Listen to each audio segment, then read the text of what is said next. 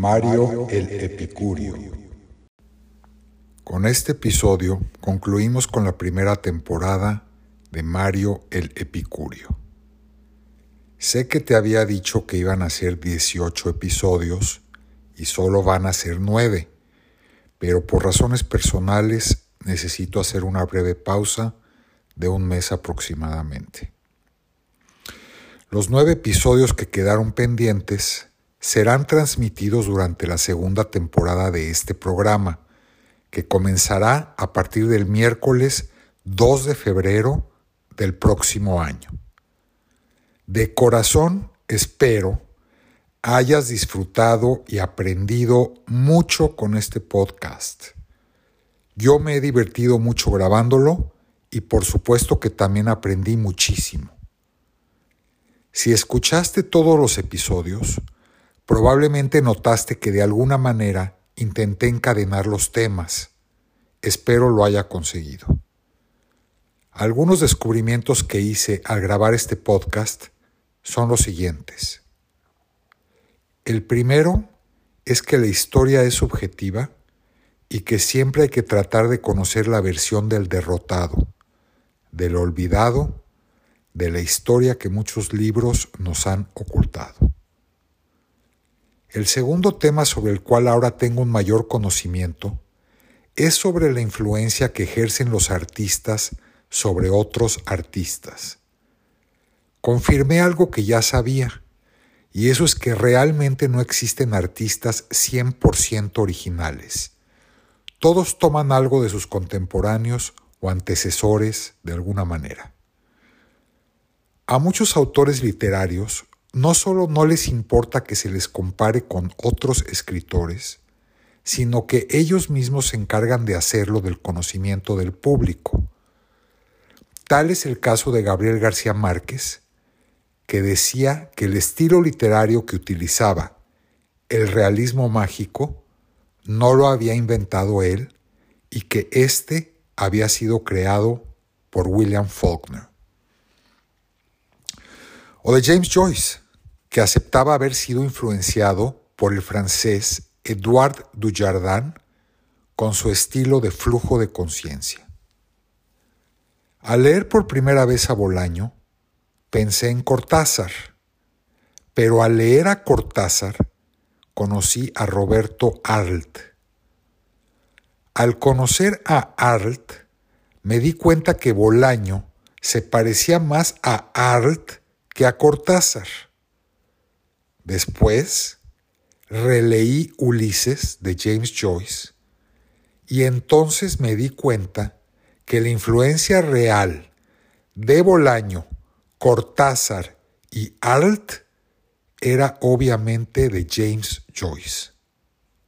Esto lo digo no solo por el estilo literario de flujo de conciencia, estilo que es muy libre, sino también por su forma de mencionar a otros autores, a otros libros, por sus mensajes secretos, sus adivinanzas y por su permanente sentido del humor. Así que todos estos grandes escritores fueron influenciados por James Joyce. Joyce fue influenciado por Dujardin y este a su vez fue influenciado por el libro la vida y opiniones de Tristram Shandy de Lawrence Sterne, otro escritor irlandés del siglo XVIII. Por cierto, el estilo de la prosa de Picasso también es prácticamente igual a la de Joyce en la parte final de Ulises. Y recordando el episodio sobre artistas multidisciplinarios, te cuento que Picasso dejó totalmente la pintura y la escritura por un periodo de dos años para dedicarse exclusivamente a aprender a cantar. El canto era lo que más le apasionaba según sus propias palabras, pero nunca logró alcanzar un nivel aceptable y abandonó sus estudios y sus aspiraciones para volver de lleno a la pintura. Por el contrario, James Joyce gozaba de una voz privilegiada, ganó varios concursos de canto en Inglaterra y Europa. Tenía una carrera asegurada como cantante, pero prefirió dedicarse a escribir.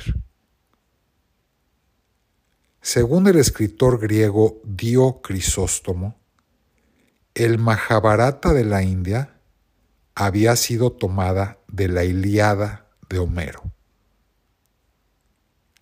Según el gran poeta T.S. Eliot, James Joyce fue el genio de su época. Curiosamente, Eliot también mencionaba al Bhagavad Gita historia que se cuenta en el Mahabharata, como su mayor inspiración. Así como Joyce, Cortázar, Ehrenburg, Arlt y Bolaño se internan en sus propias novelas como personajes en las mismas, Vyasa, el escritor del Mahabharata, es un personaje más dentro de la historia al narrar esa guerra épica como si estuviera presente en el campo de batalla. Y hablando de yoga, a Vyasa se le considera uno de los yogis inmortales y se cree que sigue caminando hoy en día entre nosotros. Retomando a Epicuro, este filósofo griego fue uno de los primeros en escribir sobre el concepto de los átomos. Él decía que todas las cosas materiales, vivas e inertes, estaban formadas por partículas diminutas compuestas por energía y que en el fondo todos formábamos parte de lo mismo. Es notable el parecido con el concepto del samadhi descrito en los Yoga Sutras de Patanjali, en donde el ser se funde con todos los otros seres para formar parte de un ser universal. Aprendí también que al igual que Juan Filloy, Martín Dosal, desde que comenzó a escribir, escribió todos los días de su vida. Al investigar más sobre él, conocí más sobre los hermanos revueltas así como muchos otros detalles que desconocía sobre el movimiento estudiantil en México. A través de la carta que envía Revueltas a Paz desde Lecumberri, también he modificado la opinión que tenía de Octavio Paz. Paz me parecía muy creído y altanero, opinión que aparentemente era también la de Roberto Bolaño. Pero ahora ya estoy en paz con paz. La película que te voy a recomendar hoy se titula Tana. T-A-N-N-A. Te guardé lo mejor para el final. Tana es una película australiana del 2015 filmada en la República de Vanuatu, que se conforma por una serie de islas del Océano Pacífico.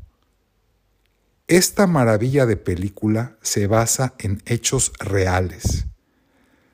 Nos narra una original historia de amor, como quizá nunca hayas visto, pero de igual manera vas a sentir que ya lo has visto antes y podrás apreciar la esencia común que compartimos como seres humanos. Te espero para la segunda temporada y te deseo que el año 2022 sea el mejor de tu vida. Gracias por tu atención y hasta pronto.